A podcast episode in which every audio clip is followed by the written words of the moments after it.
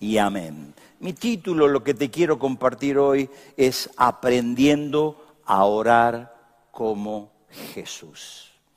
La oración que hizo nuestro Señor Jesucristo en la noche del amanecer del próximo viernes, santo para nosotros, en ese título que vamos a celebrar, fue en su hora de prueba más difícil. Había estado la noche del jueves con sus discípulos amados y les dijo, cuántas ganas tenía yo de celebrar y estar con ustedes, disfrutar la compañía de esos doce hombres.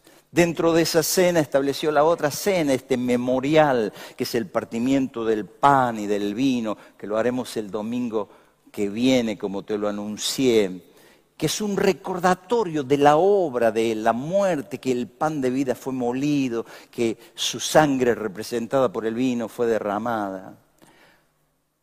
Y luego de eso salió Judas. Judas tenía una misión y fue y lo entregó por las 30 piezas de plata. Y él ya sabía todo esto. A Judas le dijo, amigo, con un beso entregas a tu maestro. Un beso de falsedad, un beso hipócrita, señalando a quien tenían que poner preso. De ahí ellos salen y se va, él se va con sus tres amigos íntimos que como te conté en la última prédica, él mismo los había seleccionado, formaban parte como del, equipo selecto, se le dice el, Dream Team, el, equipo soñado, se lo llevaba a Pedro, a Juan y a Jacobo, y se los lleva ahora al huerto de Getsemaní. Getsemaní significa en traducido en nuestro español, eh, prensa de aceite. Era ahí donde había un huerto de árboles de olivas, donde se sacaba el fruto, las aceitunas, y se prensaba y salía ese aceite que hoy nosotros conocemos como el aceite extra virgen en su primera eh, eh, extracción en frío. Ahí estaba Jesús en un lugar donde su alma, su ser, su mente, su corazón, su cuerpo estaba siendo exprimido, sabía lo que le venía, así que lleva a sus tres compañeros para orar. Y dice el texto, y él se apartó en ese lugar de ellos a la distancia como de un tiro de piedra y poniéndose de rodillas oró un tiro de piedra, como quien toma una piedra y la lanza. Serán 15 metros, serán 20 metros, un poquito más, un poquito menos. Deja a sus tres compañeros, a sus tres discípulos, les pide que ellos oren por él, porque dice, mi alma está angustiada hasta la muerte. Esa es la condición de él.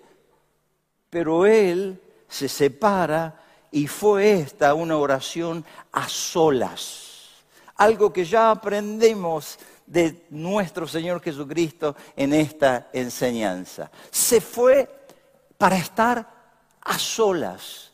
Y es algo que también nosotros tenemos que aprender como hijos de Dios. Sacar tiempo para estar solos en intimidad con Dios en nuestros tiempos, especialmente en nuestros tiempos de prueba.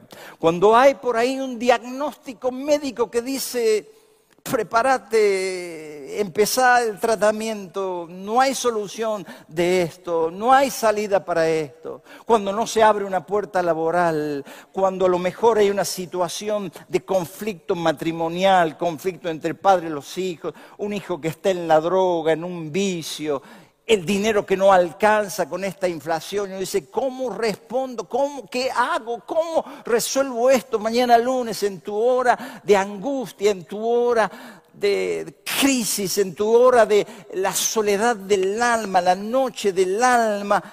Te acuerdes del Señor Jesucristo, lo que Él hizo. Y aunque la oración familiar es importante, la oración grupal cuando nos reunimos en grupos pequeños sirve y es importante, la oración que hacemos aquí en la iglesia sin duda son muy buenas y necesarias, pero el mejor perfume que se eleva en las nubes de nuestras devociones privadas, donde solo oye el oído de Dios, son sumamente importantes y Él nos mostró la importancia de estar solo orando. Dice el texto de Hebreos, hablando de el Cristo antes de su sacrificio y muerte. Y Cristo, en los días de su carne, es decir, como hijo de hombre, ofreciendo ruegos y súplicas, con gran clamor y lágrimas al que le podía librar de la muerte, fue oído. Lo escuchó papá Dios a causa de su temor reverente.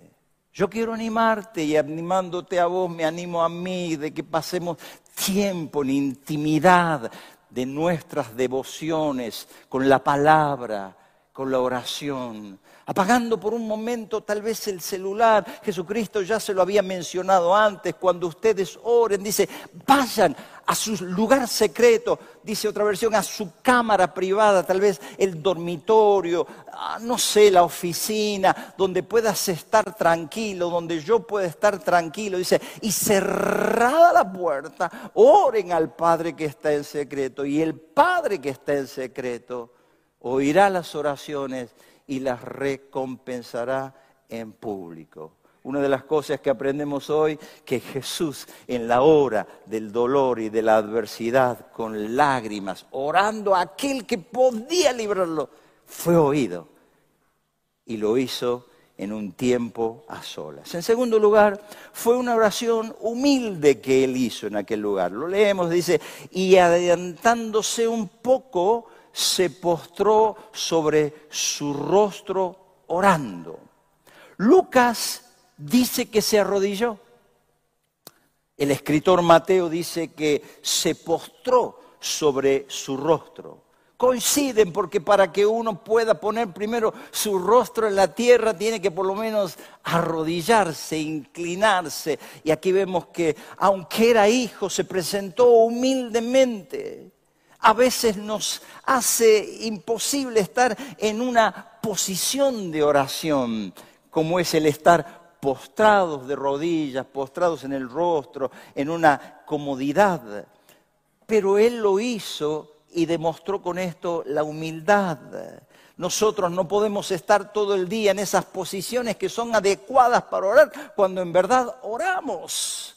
A veces vamos camino a nuestro trabajo y estamos manejando, pero podemos soltar oraciones. El apóstol dice, oren sin cesar, lo cual significa, oren todo el día, oren, oren durante todo el trayecto a su trabajo, a la escuela. A lo mejor cuando estamos frente a un semáforo esperando que la luz verde se nos abra y cruza una dama, un caballero, un joven, Señor, esta vida, tocala, alcanzala, si tiene alguna deficiencia, uno podría decir, Señor, vos podés sanar ese cuerpo que, que, que cojea, que renguea, ese ciego que espera ahí con su bastoncito blanco. Podemos orar todo el tiempo cuando pasamos por alguno de los templos que nosotros sabemos que predicamos predican el Evangelio, si te acordás del nombre de la familia que pastorea, orar, orar, orar en el manejo, orar en el semáforo, orar en todo tiempo, orar de ser posible en la cola del supermercado. A veces estamos nerviosos, la gente se queja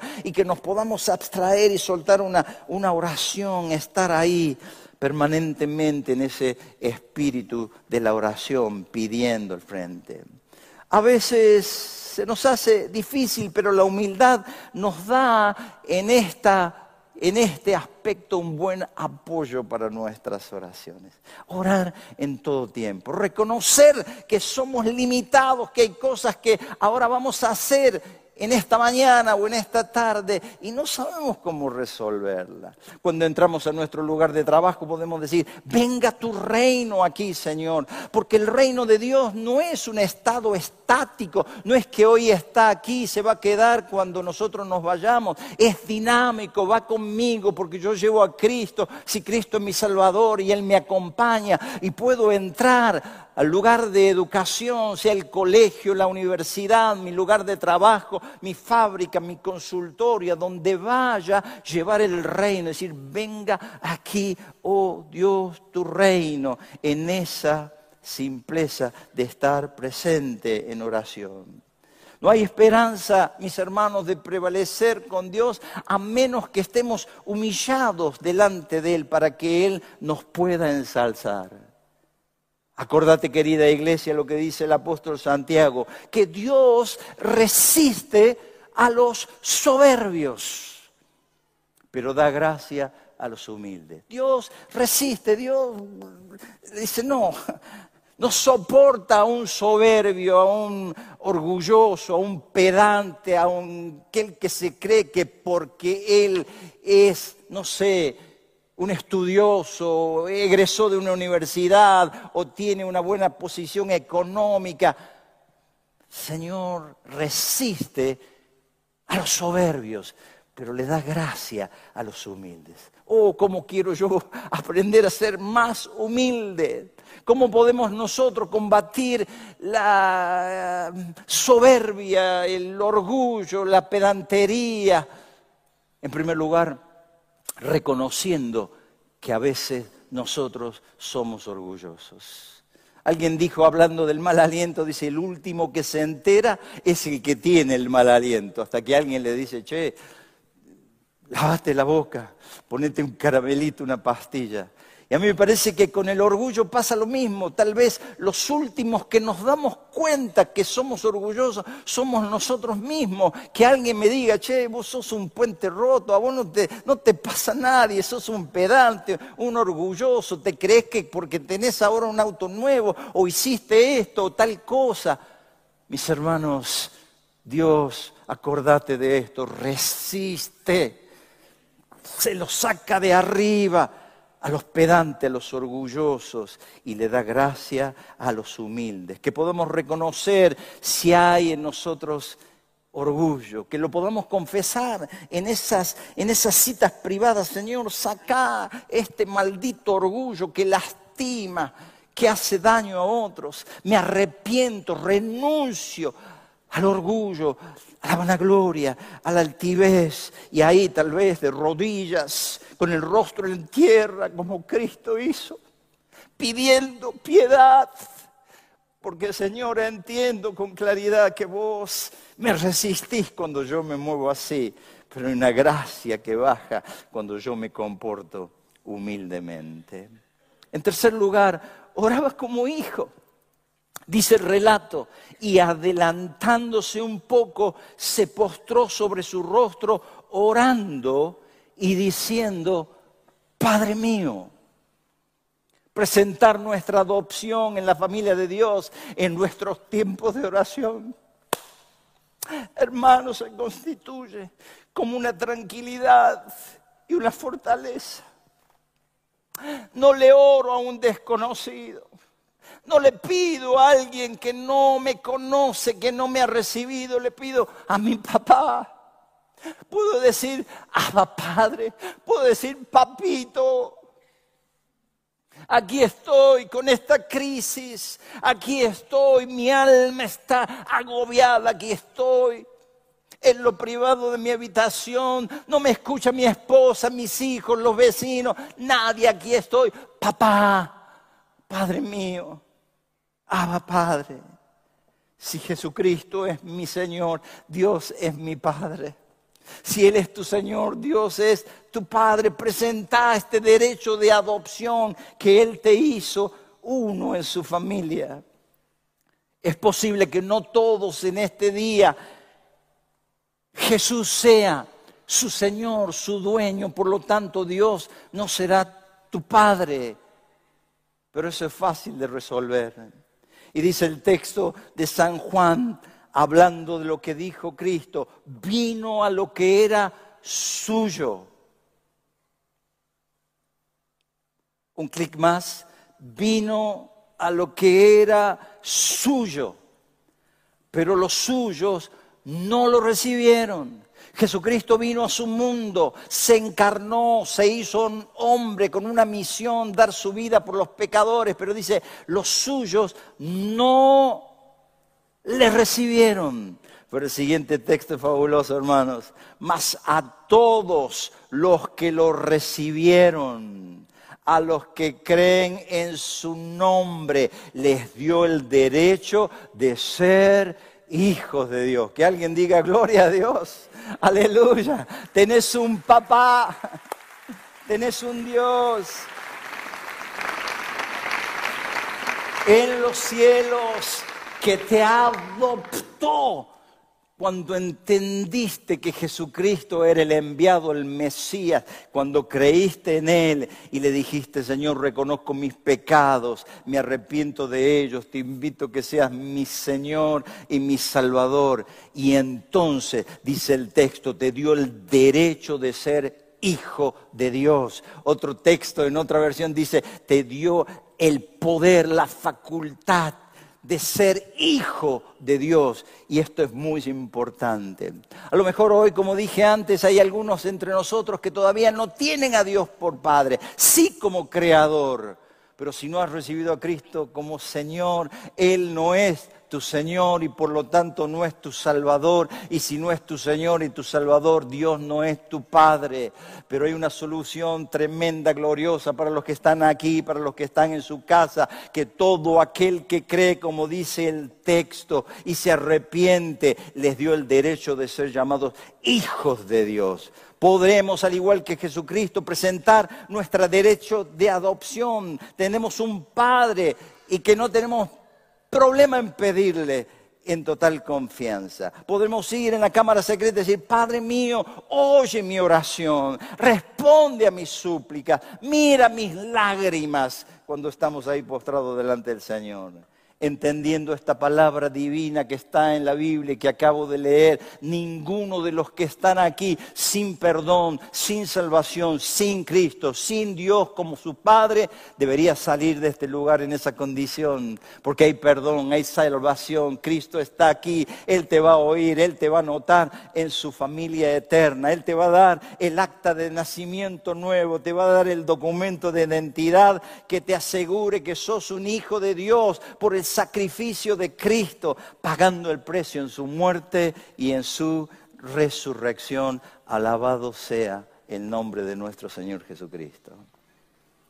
En cuarto lugar, fue una oración perseverante, dice la Escritura, y dejándolos de nuevo, se fue y oró por tercera vez, diciendo las mismas palabras.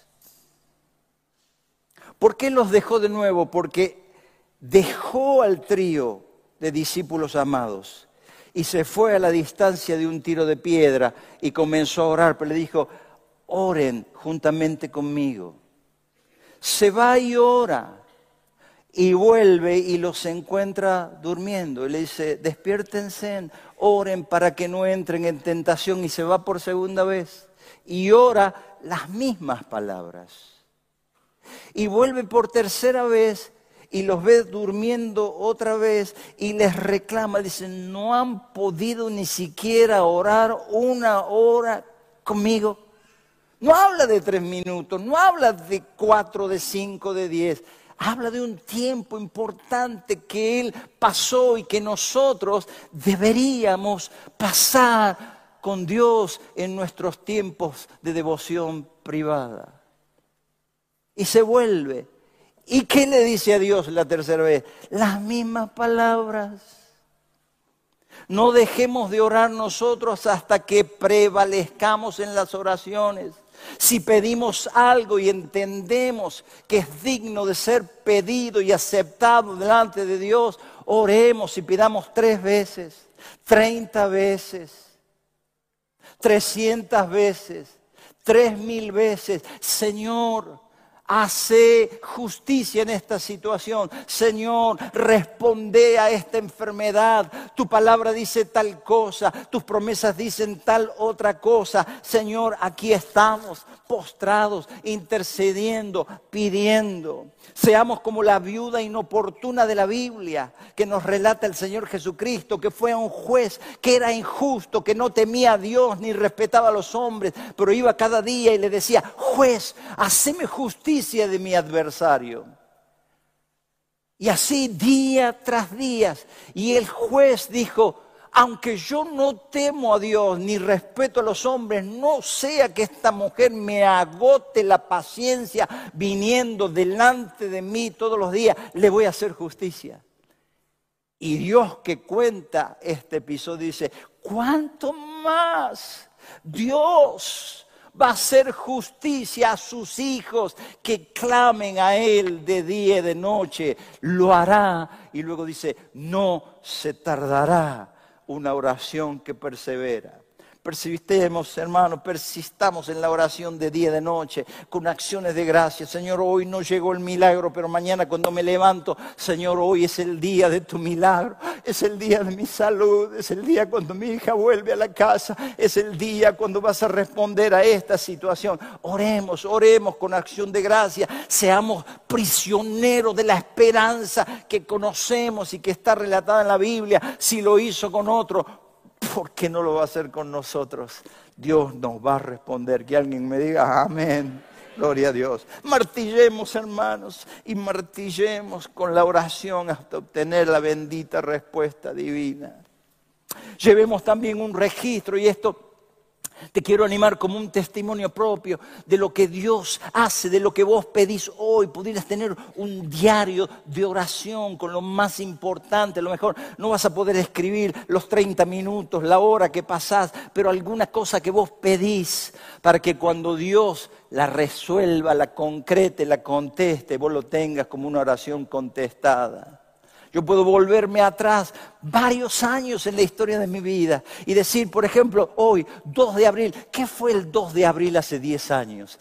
¿Qué pedía yo hace 10 años? ¿Qué pedía yo hace 12 años? ¿Qué pedía hace 15 años? ¿Qué pedía hace tantos años? Y cuando leo ahí, oh, mira, yo estaba preocupado por esto. Parecía un callejón sin salida, parecía un túnel oscuro, parecía un, un pozo cenagoso, parecía una arena movediza y Dios me sacó y eso me sostiene y me ayuda a seguir perseverando en cosas que hoy todavía no tengo respuesta y estoy pidiendo delante del Señor.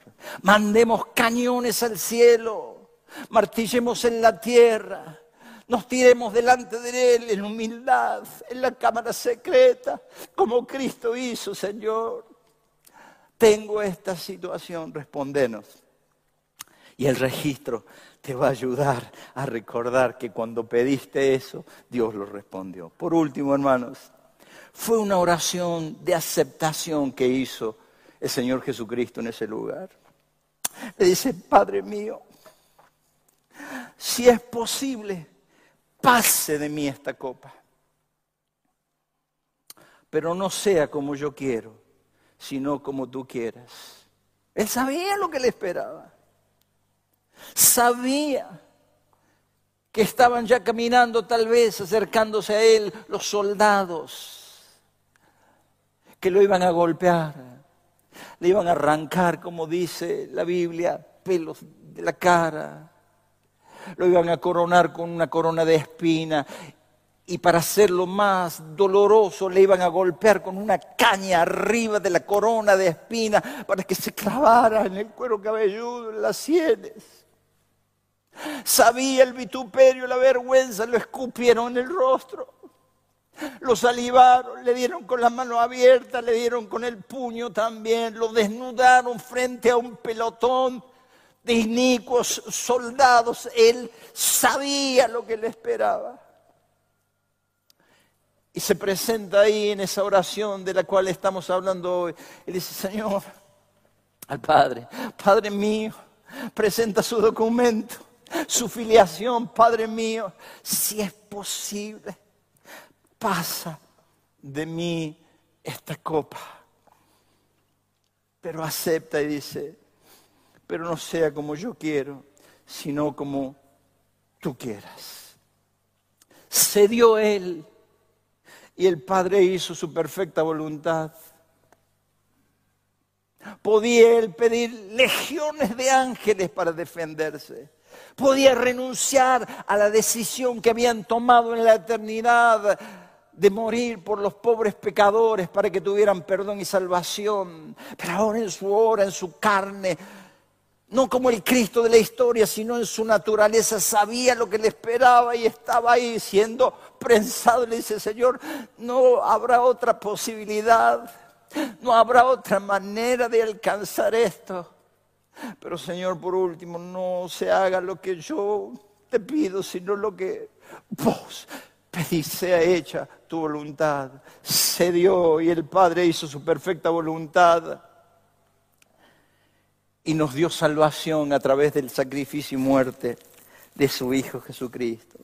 Cuando estemos orando nosotros, cedamos nosotros, hermanos, y nuestro Padre hará su perfecta voluntad. No nos encaprichemos con alguna situación, con algún viaje, con algún vehículo, con alguna mujer, con algún hombre, con, alguna, con algún dinero. No nos encaprichemos, presentemos, Señor, este negocio. Vos querés que yo lo lleve adelante, querés que compre este auto, querés que haga este viaje. Siempre, Señor, al concluir nuestras oraciones, pero no sea hecha mi voluntad, sino la tuya, porque el Padre hará su perfecta voluntad en nosotros.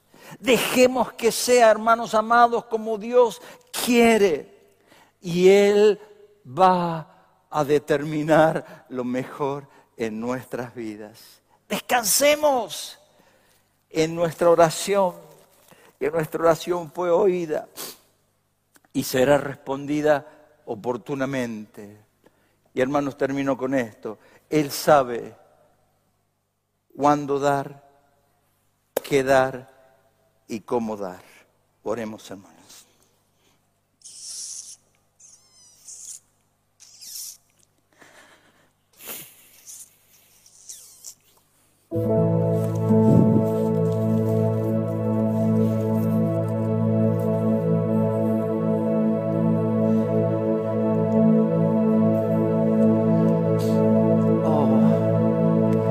Gracias, Señor, gracias. Siempre sos un ejemplo para nosotros. Oh, Señor, tus sacrificios, tu muerte es gratis para nosotros. No podemos comprar nuestra salvación, el perdón de nuestros pecados, la vida eterna. Señor Jesús no fue barata para vos. Costó el sacrificio, el dolor, el vituperio, los insultos, las salivaciones, los clavos, la muerte. Lo hiciste para nosotros y nosotros lo valoramos, Dios. No hay sacrificio que yo no pueda hacer para corresponder de alguna manera a tu amor, a tu sacrificio.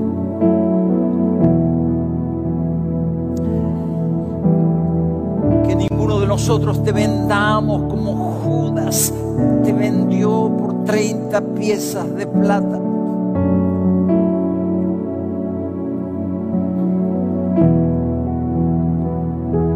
Dejemos de congregarnos por un asado al mediodía de un día domingo, por un cumpleaños.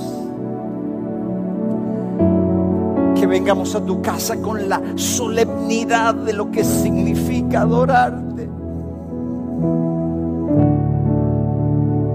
A tiempo, puntuales, para honrarte, bien vestidos.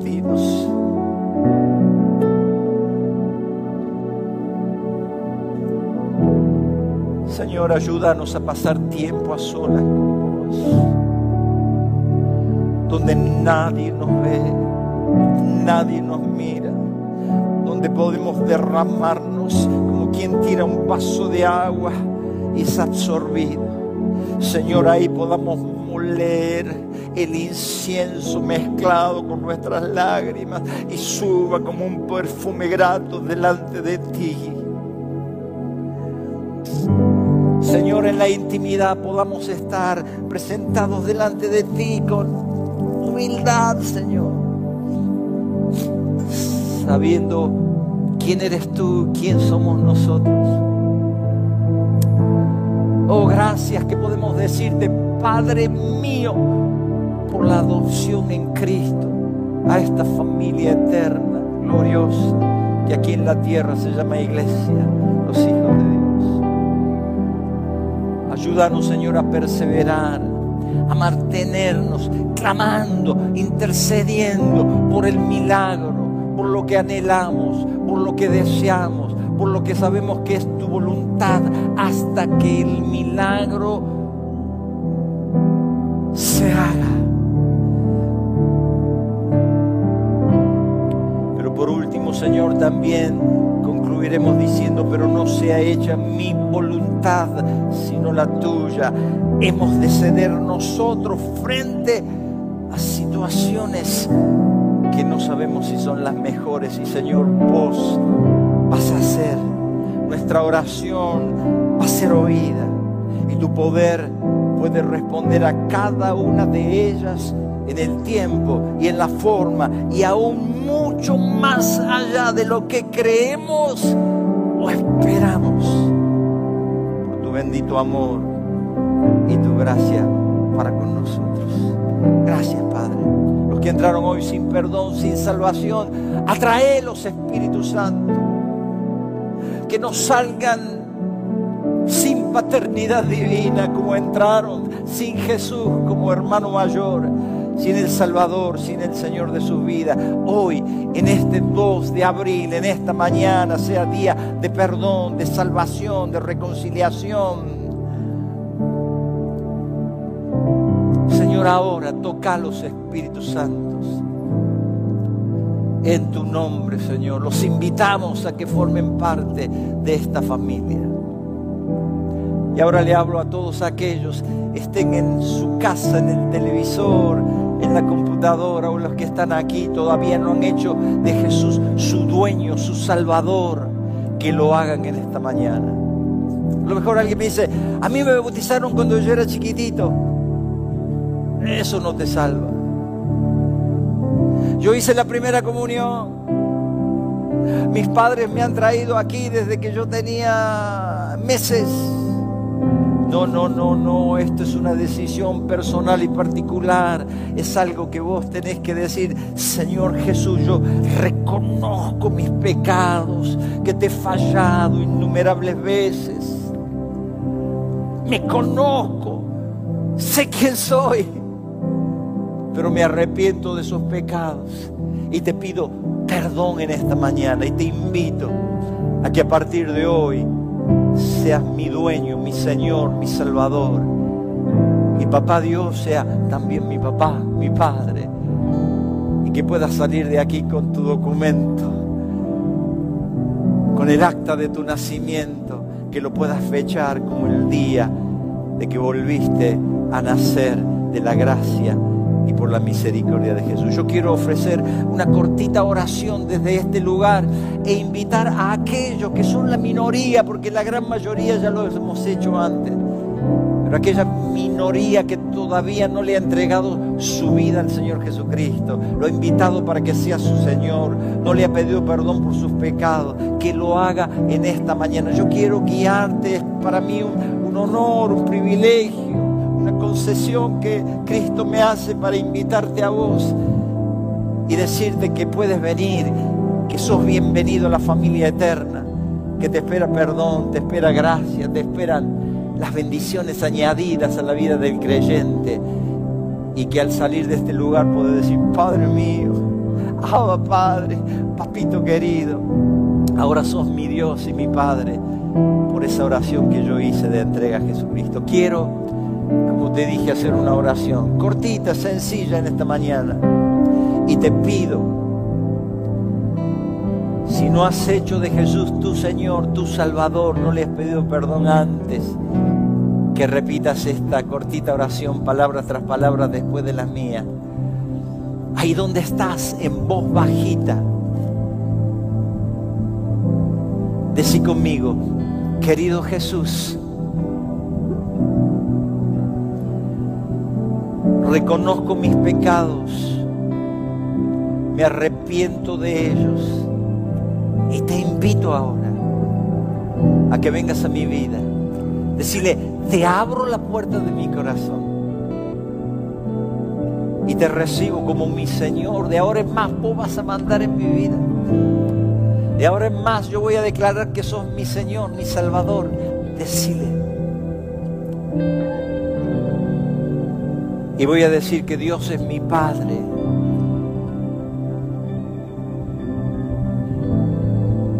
Te recibo Jesús, te pido perdón. Y ahora decir, declaro con mi boca y creo en mi corazón que Jesús es el Señor y que el Padre lo levantó de entre los muertos y declárate salvo, perdonado, perdonada por la gracia de Cristo Jesús.